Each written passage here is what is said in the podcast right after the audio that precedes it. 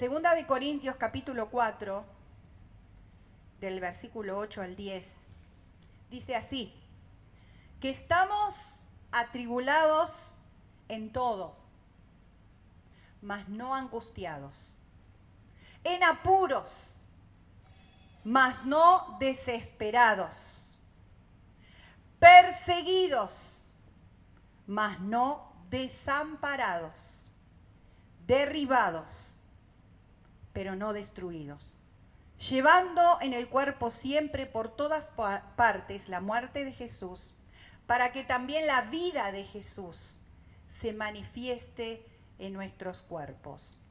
Dice la primera parte del versículo 8, porque estamos atribulados en todo. ¿Qué es una tribulación? Porque se habla mucho, ¿no? De tribulación, ¿no? La Biblia menciona la palabra tribulación.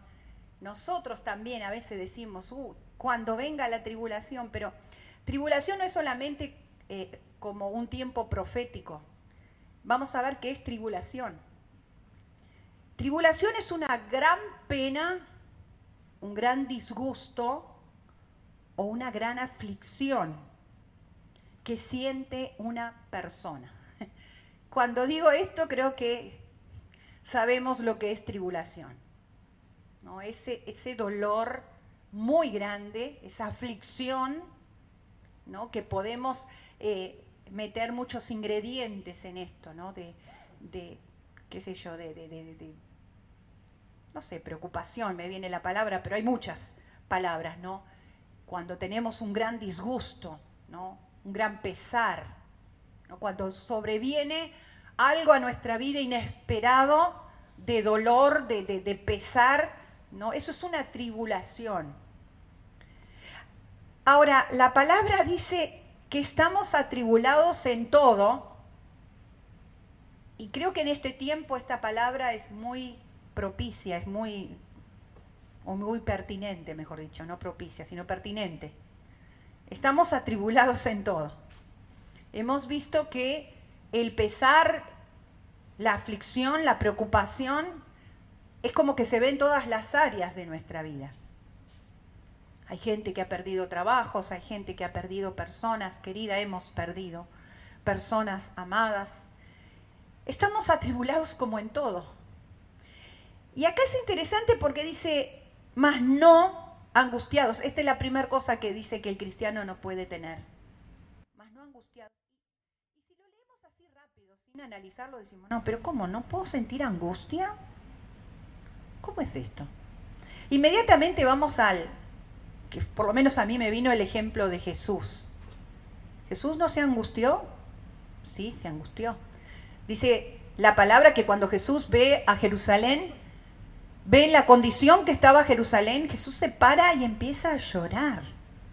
Y dice, se angustia, manifestando de que que él tenía un sentimiento de dolor, de pesar, de aflicción por Jerusalén. Cuando le avisan que, Lázaro había muerto, a ver, él era hombre totalmente, también era Dios, él sabía que él tenía la capacidad de resucitar a Lázaro, Lázaro como lo hizo. Sin embargo, dice la Biblia que cuando él se entera que Lázaro muere, llora se angustia, mostrando que él tenía sentimientos. Lázaro era su amigo. Lázaro era una persona tan importante, era el hermano de sus amigas, las personas con las cuales él eh, convivía, estaba. Entonces Jesús mostró que sí, la angustia es factible, la angustia es normal, la angustia es esperable. En momentos eh, o en situaciones de extremo dolor, de pesar, de aflicción, es lógico que vamos a sentir angustia, que vamos a llorar, que emocionalmente nos vamos a debilitar. Ahora, ¿qué querrá decir con que estamos atribulados en todos, pero no angustiados? Hay una gran diferencia en angustiarse por determinadas cosas de la vida que es natural que, tengamos esa reacción. Y otra cosa es vivir angustiado. ¿Mm? el vivir angustiado, cuando ya la angustia se instala en, en nuestra vida, da lugar a otra cosa bastante dañina, que es la amargura. La angustia extrema, la angustia que no se va, la angustia que no se resuelve, la angustia que no tiene un tiempo límite, porque Dios pone tiempo límite para la angustia, nos da lugar a la amargura. Y la amargura es algo tremendamente devastador en la, en la vida de una persona. Personas amargadas atraen a otras personas amargadas. Porque nadie quiere estar con un amargado a no ser que seas un amargado. ¿Mm? Esas personas que, ¿no? Que ah, andan con esa carga emocional que, que uno dice, che, pero pasa el tiempo y no se va. Vamos a ver cuál es la consecuencia de cuando la angustia o la amargura se instala en tu vida. Hay síntomas físicos presión arterial alta, desórdenes estomacales, problemas intestinales, insomnio, enfermedades cardiovasculares, vasculares, perdón, cáncer.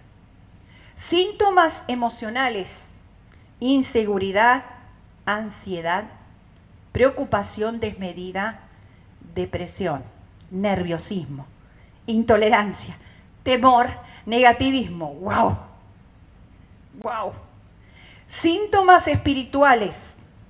Pérdida de la visión de la vida, pérdida del propósito y obviamente pérdida de la fe. Por eso la Biblia dice, sí, vamos a estar atribulados. Vamos a tener situaciones donde decimos, che, ¿algún problema nuevo? Ahora, ¿por dónde va a venir? No puede ser que siempre haya una situación. Y por ahí me voy a angustiar, pero a ver, hay un límite. ¿Quién es el que pone el límite a la angustia? ¿Quién es el que pone límite a la tribulación? Dice segunda de Corintios 1, 3 al 4. Bendito sea el Dios y Padre de nuestro Señor Jesucristo, Padre de misericordias y Dios de toda consolación. De toda consolación. Me encanta este toda porque no hay problema, no hay situación que venga a nuestra vida que Dios no tenga la capacidad de consolarnos.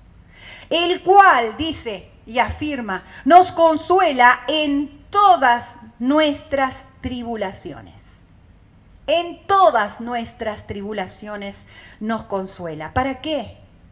La tribulación puede tener un propósito positivo dice acá la Biblia, para que nosotros, por medio de la consolación que recibimos, podamos consolar también a otros. Un buen beneficio de la tribulación, de la situación de dolor, de problema, de aflicción que podamos vivir, es que aprendamos a que, che, Dios me sacó de este dolor.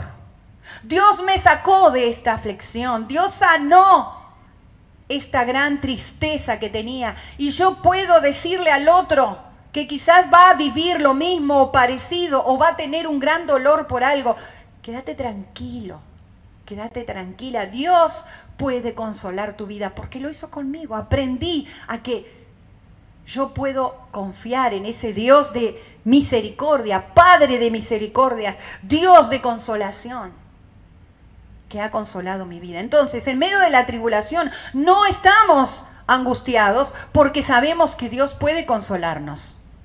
Dios puede, ¿no? enjuagar toda lágrima, como dice la palabra. Dice, y no solo esto, sino también en nuestros sufrimientos nos consuela, porque sabemos que el sufrimiento, o sea, la tribulación, mire lo que produce, produce perseverancia. La perseverancia entereza de carácter y la entereza de carácter esperanza. Eso lo dice Romanos capítulo 5. Miren todo lo que produce o lo que puede producir el sufrimiento. Perseverancia, la perseverancia entereza de carácter y la entereza de carácter esperanza somos tratados en la tribulación. Podemos llegar a ser tratados en medio del dolor. ¿Qué se trata? Nuestro carácter. Nuestro carácter nunca va a ser tratado cuando anda todo divinamente bien. Cuando no somos sometidos a presión. Cuando no tenemos que estar eligiendo a ver con qué me quedo en medio de esta situación. Nuestro carácter no va a ser tratado en eso. Va a ser tratado en medio del dolor, en medio de la prueba, de la dificultad, en medio de elegir, a ver, ¿con qué me quedo en esto? ¿Cómo anda? ¿Cómo andan nuestros problemas de salud emocionales, espiritual? ¿No será que en medio de esta tribulación hemos instalado la angustia y la amargura, la negatividad? Entonces, sí, vamos a ser atribulados, pero angustiados no. Primera cosa que no podemos ser. Dice, en apuros, pero no desesperados. Hay otra versión que dice perplejos, pero no desesperados. La palabra apuro viene de la palabra aporeo. A es un, privativo y poros es camino, o sea, apuro es no tener un camino, no tener una solución, estar tan ciego que no sé por dónde voy a andar, cómo voy a seguir, cuál será mi rumbo, cuál será mi meta, qué es lo que debo hacer. Y esto lo vemos también en este tiempo.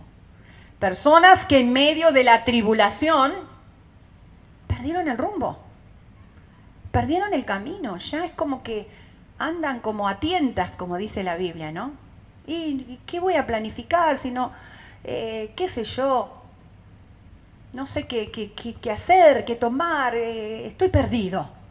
Eso es estar en apuros. Cuando una persona está totalmente perdida, no sabe cuál es el rumbo o cuáles son las decisiones que tiene que tomar.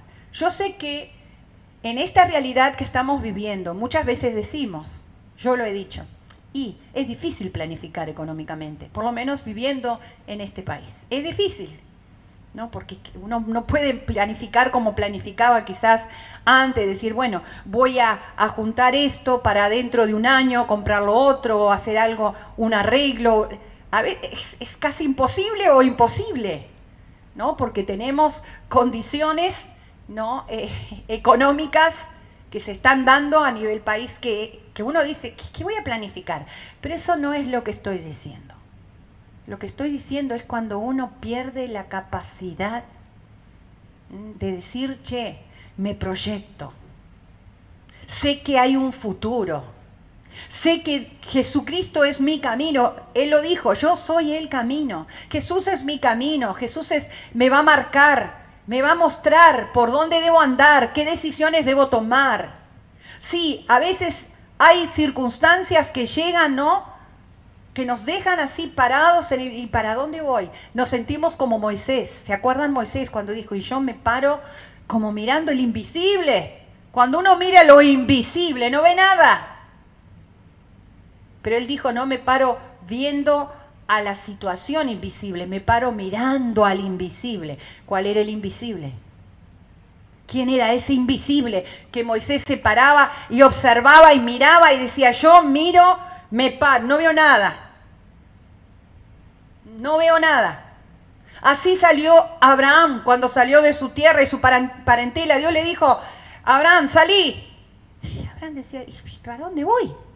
Dejo todos mis raíces, dejo lo que me pertenece, dejo, eh, no sé, mis seguridades. Y Dios le dijo, salí. Y él salió. Y no sabía a dónde iba, pero él sabía quién le marcaba el camino. Él sabía quién lo, guiaba. Y en diferentes situaciones de su vida, donde él tuvo que decidir, como cuando se separó de Lot, él dejó que el otro eligiera en los términos humanos. Dijo, bueno, está bien, elegí vos. Y Lot eligió en términos humanos lo mejor, como muchas veces nos pasa a nosotros cuando estamos en apuro. Y bueno, che, me ofrecen esto, agarro. Y porque estoy desesperado, esto parece, agarro. Abraham dijo, Dios me va a marcar dónde. Y Dios le marca un lugar a Abraham que parecía inhóspito, parecía que no iba a tener frutos, parecía que, ¿quién daba algo por eso? Nadie. Sin embargo, Abraham fue un hombre tremendamente fructífero, que después tuvo que ir a salvar a Lot.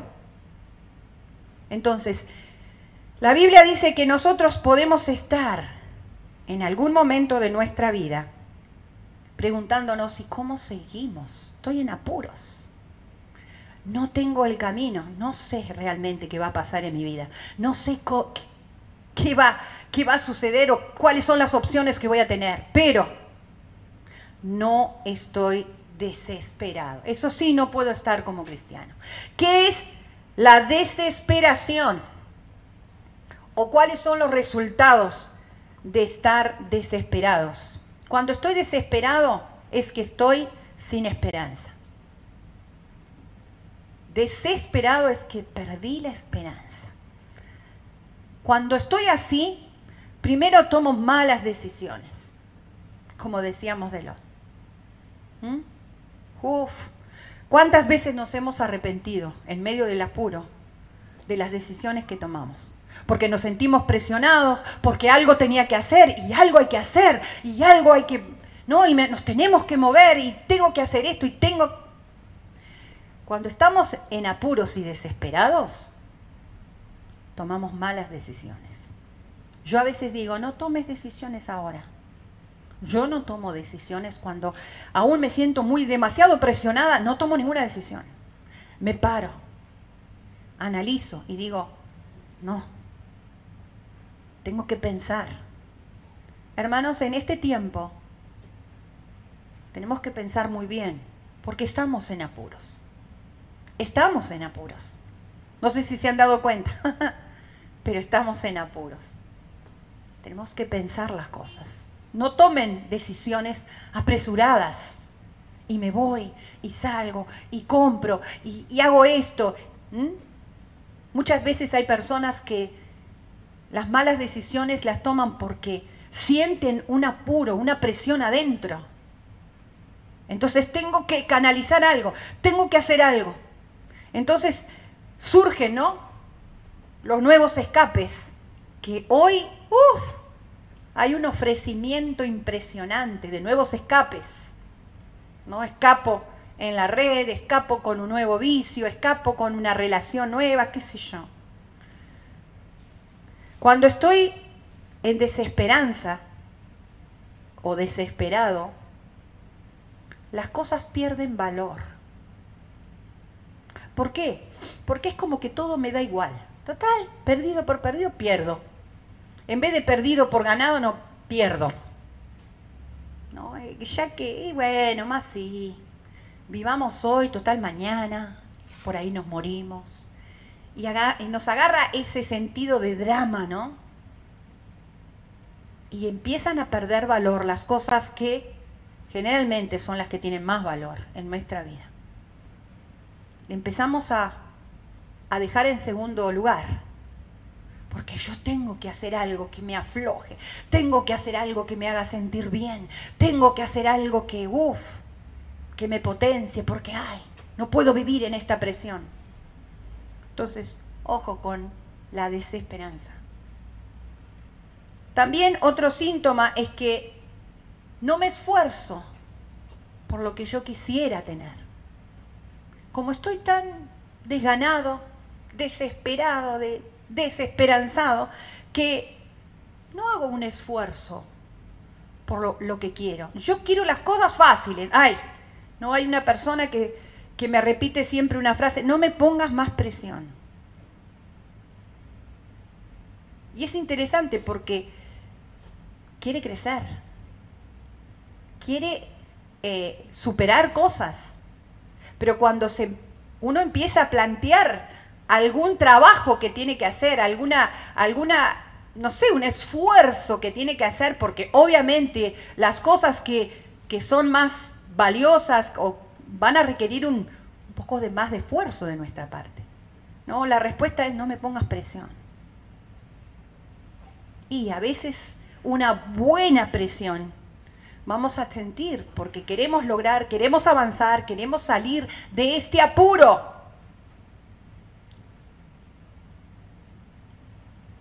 Y otra cosa bastante, eh, todo esto tiene fundamento bíblico.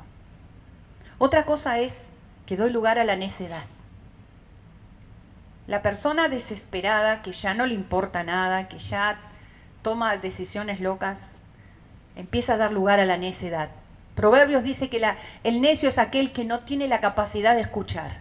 Primero reacciona, primero responde, primero actúa y después por ahí, por ahí da lugar a que uno le pueda decir algo o, da lugar a que se pueda charlar algo. No, no, primero,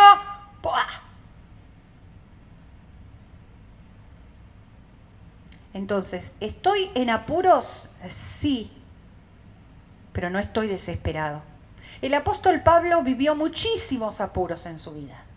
Vivió situaciones de gran aflicción, de gran este, apremio, donde lo presionaba de un lado, lo presionaban de otro. Y él escribió esto en 2 de Corintios 12:10. Por eso me regocijo en debilidades, en insultos, en privaciones, en persecuciones y en todas las dificultades que sufro por Cristo. Porque cuando soy débil, entonces soy fuerte. ¿Saben por qué él decía eso? Porque un día él vino a Dios y le dijo, oh Dios, sacame este aguijón. No sabemos lo que era el aguijón de Pablo. Hay muchas conjeturas que no vienen al caso en este tema. Pero indudablemente había algo que, que a, a Pablo le traía aflicción, lo ponía en apuros. Y él quería verse libre de eso y vino a Dios y le dijo, sacame esto. Porque no quiero vivir así, ¿no? Con esto que...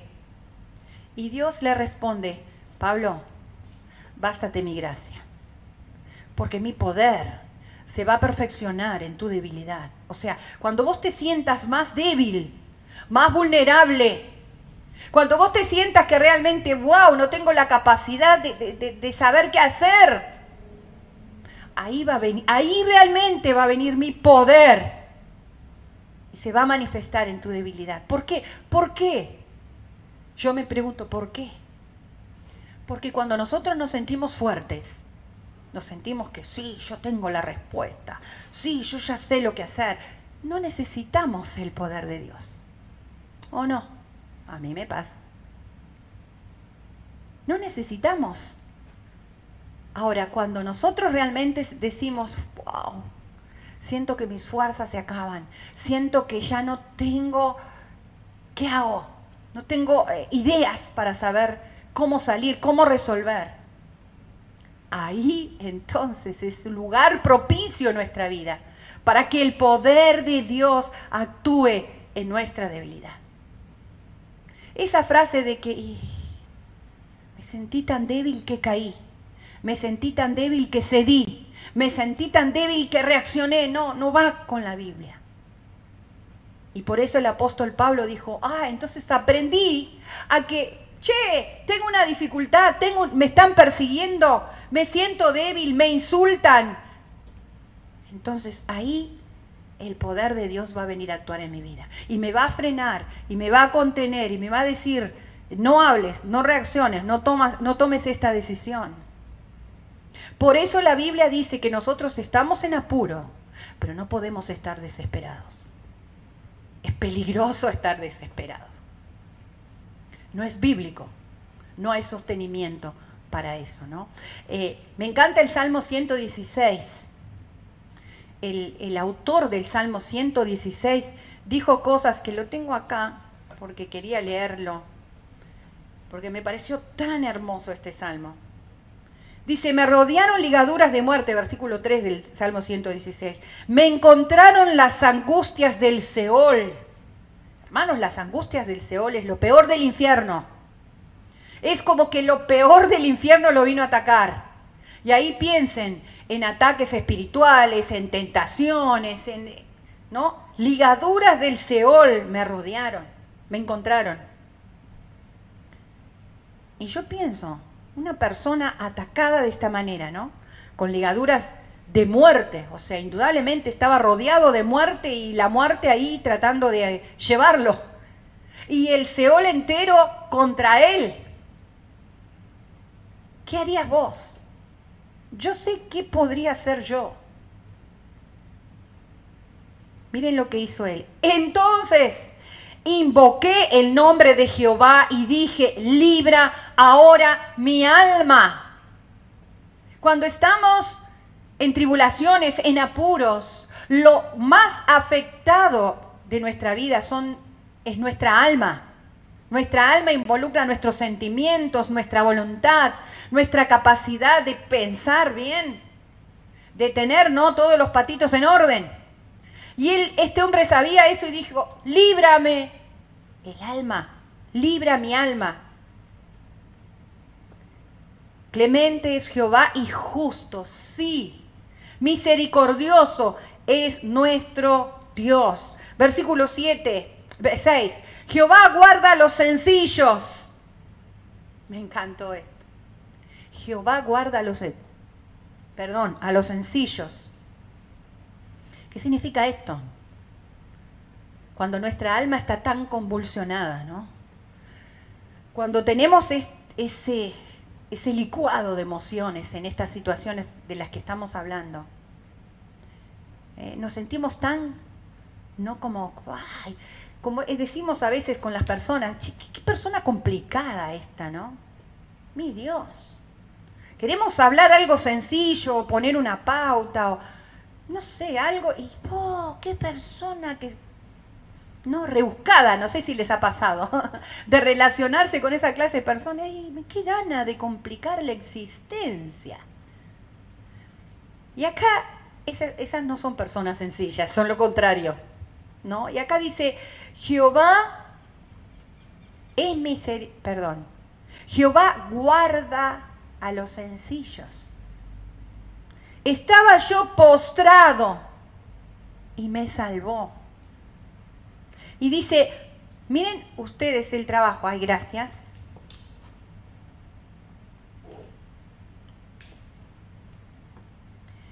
Dice, estaba yo postrado.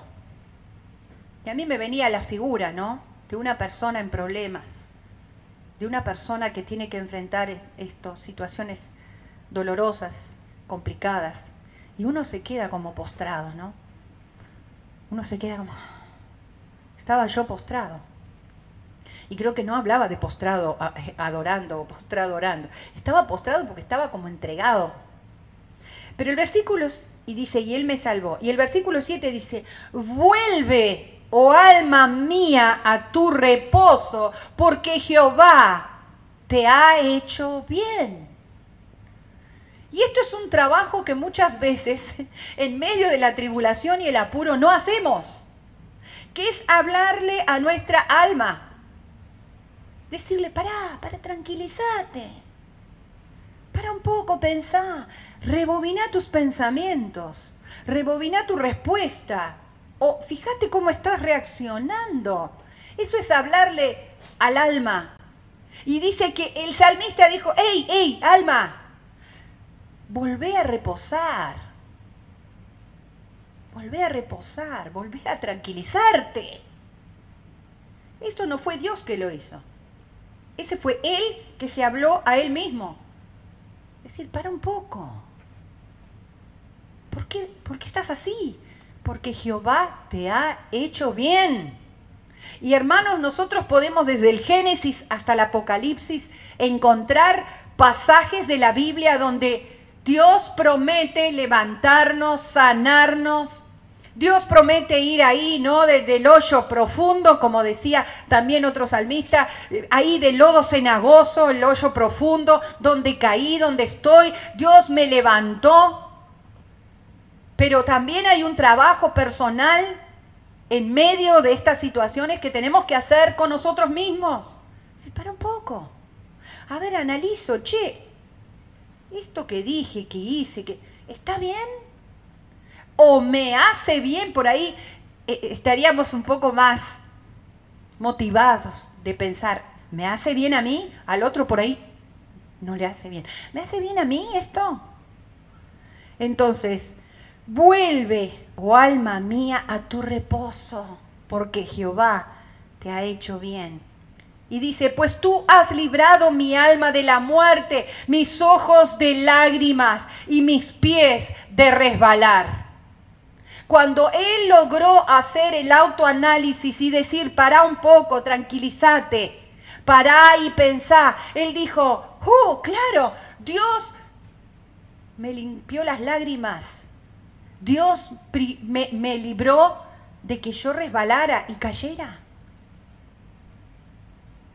Andaré delante de Jehová en la tierra de los vivientes. Miren esto. Voy a andar delante de Dios en la tierra de los vivientes. ¿Cuál es la tierra de los vivientes? El mundo donde vivimos.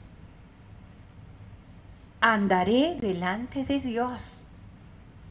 Voy a andar delante de mis emociones, de mis reacciones, de mi mente convulsionada, de mi desesperanza, de mi angustia. No, en la tierra de los vivientes andaré delante de Dios. La Biblia dice, Él es mi luz y mi salvación. Voy a andar delante de Él porque entonces me aseguro de que esté iluminada. Me aseguro de no andar a tientas, como dice la palabra. Me aseguro de no andar en oscuridad. Vuelve a tu reposo, alma mía, porque si ando delante de Dios en la tierra de los vivientes, entonces voy a estar seguro. Creí, por tanto hablé, estando afligido en gran manera. Fíjense, él estaba todavía en angustia. Él estaba todavía afligido. Él estaba todavía en apuros. Pero en, ese, en esa situación, él se analizó, se habló y dijo, pará, yo tengo motivos para estar así. Yo no tengo de dónde agarrarme para tener otra actitud. Yo no tengo promesas en mi, en mi vida de parte de Dios, que es Padre de misericordia y consolación. Yo no tengo ah, de, dónde agarrarme para decirle a mi alma, hey, volvé a tu, a tu cauce, volvé a tu reposo. Porque vas a estar bien en la tierra de los vivientes si andás en la luz de Jehová. Bien, tercer cosa que no podemos estar. Estamos perseguidos, pero no estamos desamparados. Yo pensaba, ¿no? Muchas veces también como el, eh, como el tema de tribulación, se habla cuando venga la persecución. ¿Saben que yo me he sentido perseguida muchas veces? Y sé que vos también te has sentido perseguido. El bullying es una persecución. Muchas veces he hablado con algunos que han sentido bullying en la escuela, en sus amigos, en su familia. No, puede ser. Sí, señor. Podría poner ejemplos con nombre y apellido. ¿Por qué? Y porque pienso diferente, porque tengo otra postura con respecto a alguna, algún tema. Oh, mirá, mm, ¿no? O te dejo de lado, te persigo y bueno, ya hemos visto las consecuencias de esto, ¿no? De, los ataques y, ¿no? Hay personas que han sido muertas por causa de, de las persecuciones. Hay persecución ya. Claro que va a haber una persecución específica profética para la iglesia, pero ya hay persecución en este tiempo, de todo tipo. ¿Mm? Vemos el racismo, vemos eh, las ideologías eh, políticas, de género, de, religiosas. Somos perseguidos por cómo somos, cómo pensamos, cómo, cómo actuamos.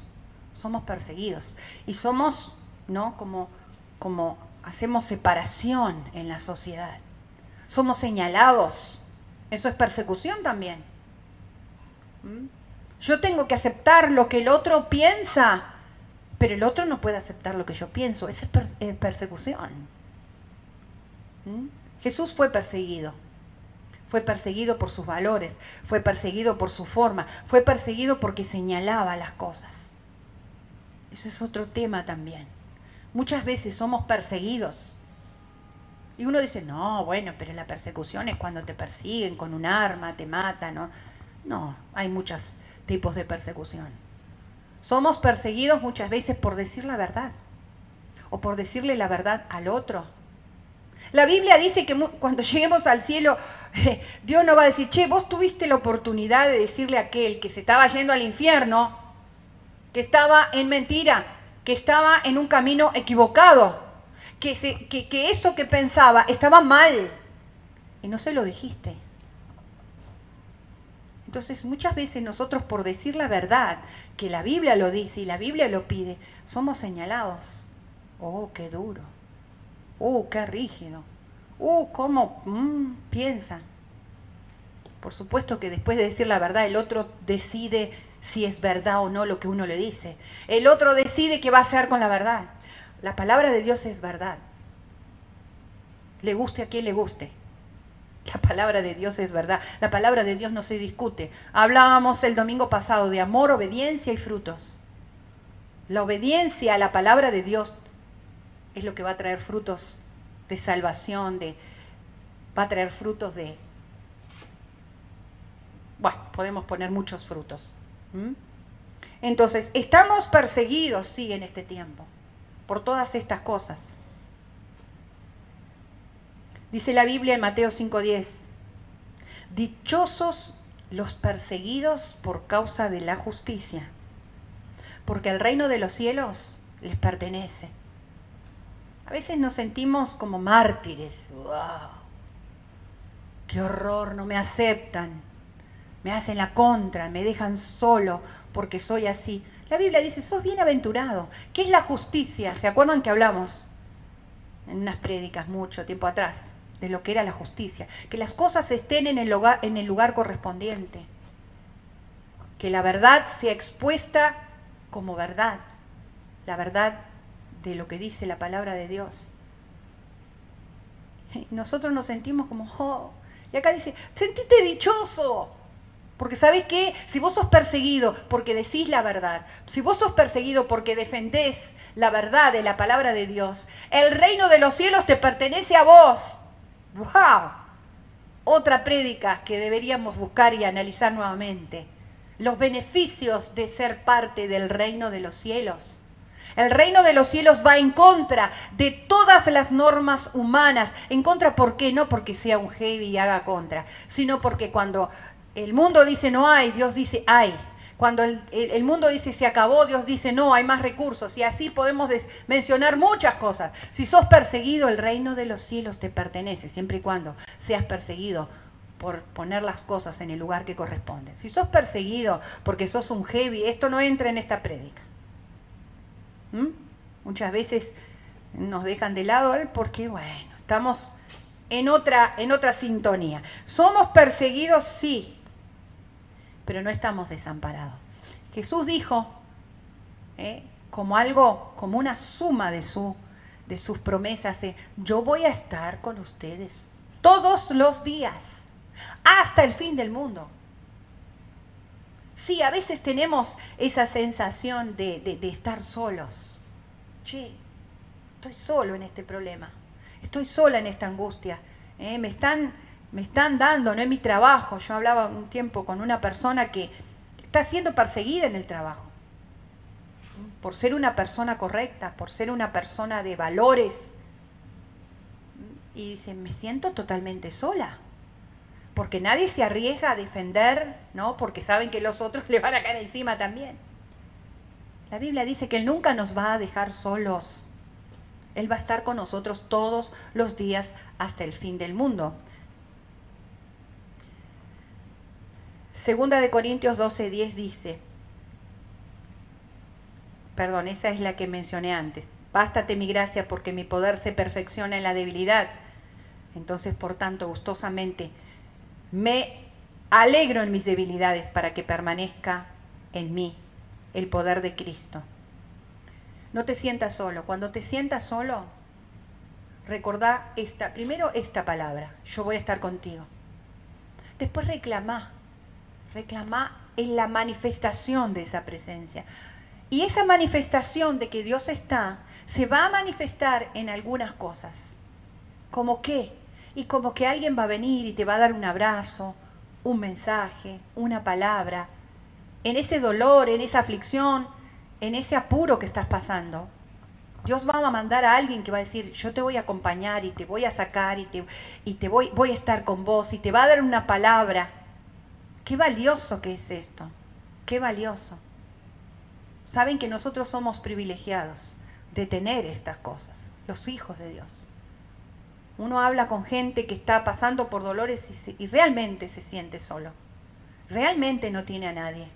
Mm, yo creo que lo compartí en otro mensaje. Una persona que digo, todavía no es cristiana, está muy abierta y escuchando el Evangelio y me dijo, esto de que alguien me escuche y tenga interés por mí es raro, es raro.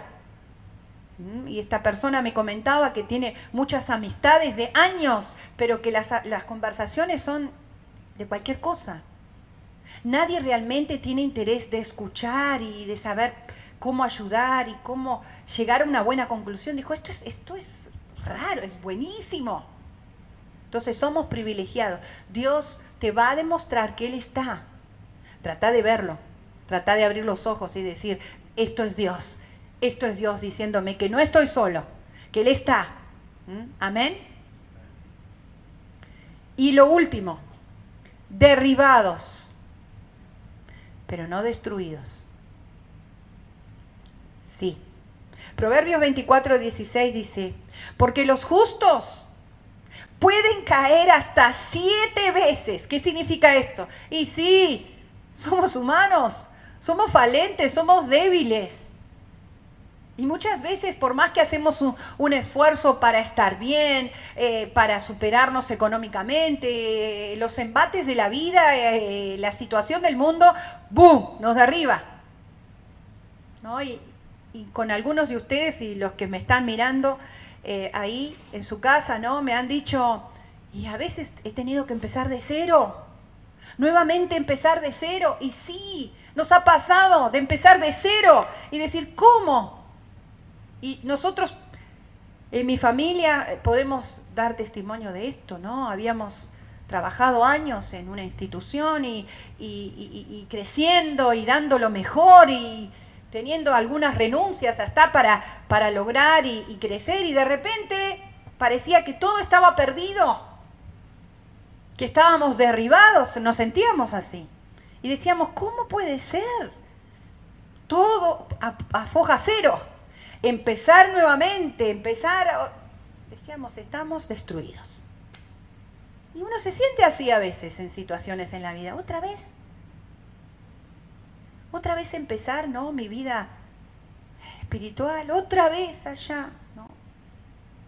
Y yo estoy hablando de las cosas que vienen, no de las cosas que me busco. Hay gente que vive a, foja cero porque vive echando por tierra todo lo que logró, ¿no? Esto también pasa. Tenemos algunos ejemplos, ¿no? decir, otra vez, otra vez todo atrás. Otra vez al pecado, otra vez a la, a, la, falta de Dios, otra vez a las malas decisiones, otra vez, otra vez. Eso, agota. Eso es, llega un momento que ya te sentís destruido con razón. Ahora, cuando, sin buscarlo, cuando sin esperarlo, nos sentimos que estamos derribados, que algo nos derribó. Siete veces va a caer el justo, pero miren cómo termina el versículo. Pero cada vez que caigan, van a lograr levantarse. ¡Wow! ¡Qué lindo que es esto! En otra versión dice, pero de todas ellas los levantará Dios. Sí, podemos caer muchas veces, pero no vamos a quedar ahí destruidos. No, eso no podemos. Los hijos de Dios no nos vamos a sentir destruidos. No vamos a sentir se acabó todo, se terminó todo. No. De todas ellas nos vamos a levantar. Proverbios 16, 18 dice, delante de la destrucción va el orgullo y delante de la caída la altivez espíritu. Eso con respecto a lo que decía recién. Hay que, hay que ver por qué ¿por qué fui, no? ¿Por qué me sentí destruido? ¿O por qué me siento destruido?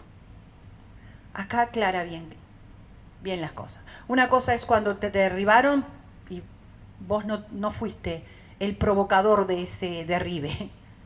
Otra cosa es cuando vos, por diferentes situaciones, y acá dice, porque fuiste un orgulloso, porque no aceptaste consejo, porque creíste que vos la tenías clara y no necesitabas que nadie te dijera lo que hacer, que eso también pasa. Pasa mucho. Ayer hablábamos con un padre que me comentaba la situación de su hijo. No es de acá, por las dudas aclaro. Y me decía, no, porque tiene la razón en todo, porque no le puedo aconsejar, no acepta este, que lo pueda, lo pueda enseñar. ¿no? Y hablábamos y me decía, sí, lo que pasa es que los jóvenes de hoy, la información los ha potenciado. Entonces creen que no, no, no, no es necesario que nadie le explique nada. No, la experiencia de los adultos no sirve hoy. El consejo de los que hemos vivido un poco más que los jóvenes. No, no, no, no, eso no, porque total, aprieto ¿no? unos botoncitos y ya me viene toda la información. Entonces soy, soy el Gardel del 2021, como se dice, ¿no? Acá dice, antes de la destrucción viene el orgullo. Y delante de la caída, la altivez de espíritu. ¿Por qué muchas veces vamos a ser destruidos? Por lo mismo que venimos diciendo, porque no tenemos la capacidad de bajar un poquito el, ¿no? el cogote y escuchar al otro, no solamente los jóvenes, esto traje a colación porque justamente ayer estaba hablando sobre esto, ¿no? Este, cómo se mueven los jóvenes ahora, pero también los adultos, también los adultos. Muchas veces no tenemos la capacidad de bajar un poco, de decir, no, yo, yo por más que tengo esto, lo otro, pero yo necesito poder escuchar en medio de esta situación, en medio de, lo que estamos viviendo, yo necesito poder recibir el consejo, yo necesito eh, sentirme que también eh, no soy todopoderoso, no soy, ¿no? Hay gente que a veces piensa que, bueno, yo tengo cierto, no sé, conocimiento, estatus, poder adquisitivo. Entonces yo no necesito de nadie. No. Esto es la, antesala de la destrucción, dice la Biblia.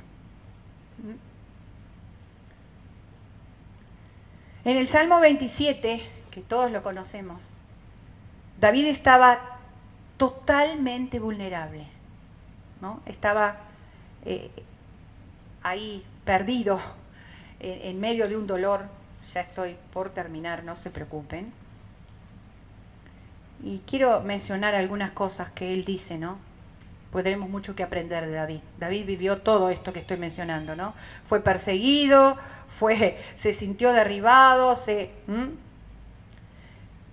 Pero en medio de ese dolor, en medio de, esa persecución, porque él dice en el versículo 3 que lo estaban persiguiendo, un ejército lo perseguía, dice, él pudo decir, Jehová es mi luz y mi salvación, ¿de quién voy a temer? Jehová es la fortaleza de mi vida, ¿de quién me voy a temorizar? Dice, cuando se juntaron contra mí los malignos, mis angustiadores y mis enemigos, ellos, ellos querían comer mis carnes, pero tropezaron y cayeron. Una cosa he demandado a Jehová y voy a buscarla. Una cosa le pido a Dios, pero la voy a buscar que esté yo en la casa de Jehová todos los días de mi vida, para contemplar la hermosura de Jehová y para inquirir en su templo. La casa era la presencia, el templo era el lugar donde él iba a buscar a Dios. Ahí están las diferencias que hemos hablado. ¿Por qué? ¿Por qué lo voy a hacer? ¿Por qué voy a buscar la presencia y por qué tengo la necesidad de ir a su casa, a adorarlo y a inquirir, a analizar, a buscarlo? Porque Él me esconderá en su tabernáculo en el día del mal y me ocultará en lo reservado de su morada. Y sobre una roca me pondrá en alto y levantará mi cabeza sobre mis enemigos que me rodean y yo sacrificaré en su tabernáculo sacrificios de júbilo y cantaré y entonaré alabanzas a Jehová. Qué buena decisión, qué buena decisión. Entonces, Yo puedo estar, ¿no? Lo último, puedo haber sido derribado por algo, pero nunca voy a estar destruido. Nunca. Y también es una elección mía. Buscaré a Jehová, invocaré su nombre. ¿Por qué? Y porque voy a tener resultados. Voy a tener resultados. Entonces, cuatro cosas que no voy, no puedo estar como, como hijo de Dios. No puedo estar angustiado o vivir en la amargura. No puedo estar desesperado. No puedo sentirme desamparado y no puedo estar destruido. Amén. Podemos decir amén ahí, ahí en tu casa. Podés decir amén. Yo digo amén. Porque es un tiempo para tomar esta palabra. ¿Mm? Es un tiempo para accionar la palabra. ¿Mm? Es un tiempo para decir, voy a buscar la presencia, voy a ir a inquirir en su templo, porque Él me va a esconder en este tiempo en lo secreto, en el tabernáculo. Me va a librar de todo mal. Él es Jehová que cumple su palabra. Él es Jehová que permanece para siempre a tu lado, a mi lado. Amén. Padre, te doy gracias por tu palabra. Tu palabra es verdad.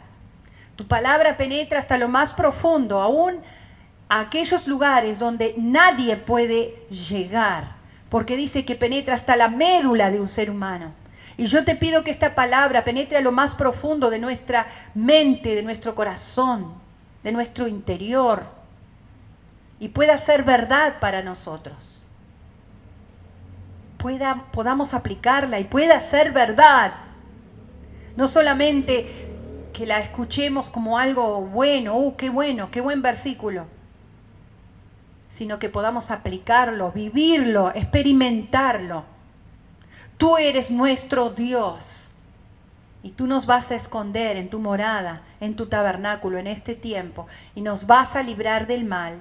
Y nos vas a prosperar de acuerdo a tus recursos, según la búsqueda y el entendimiento que tengamos de cómo son las cosas.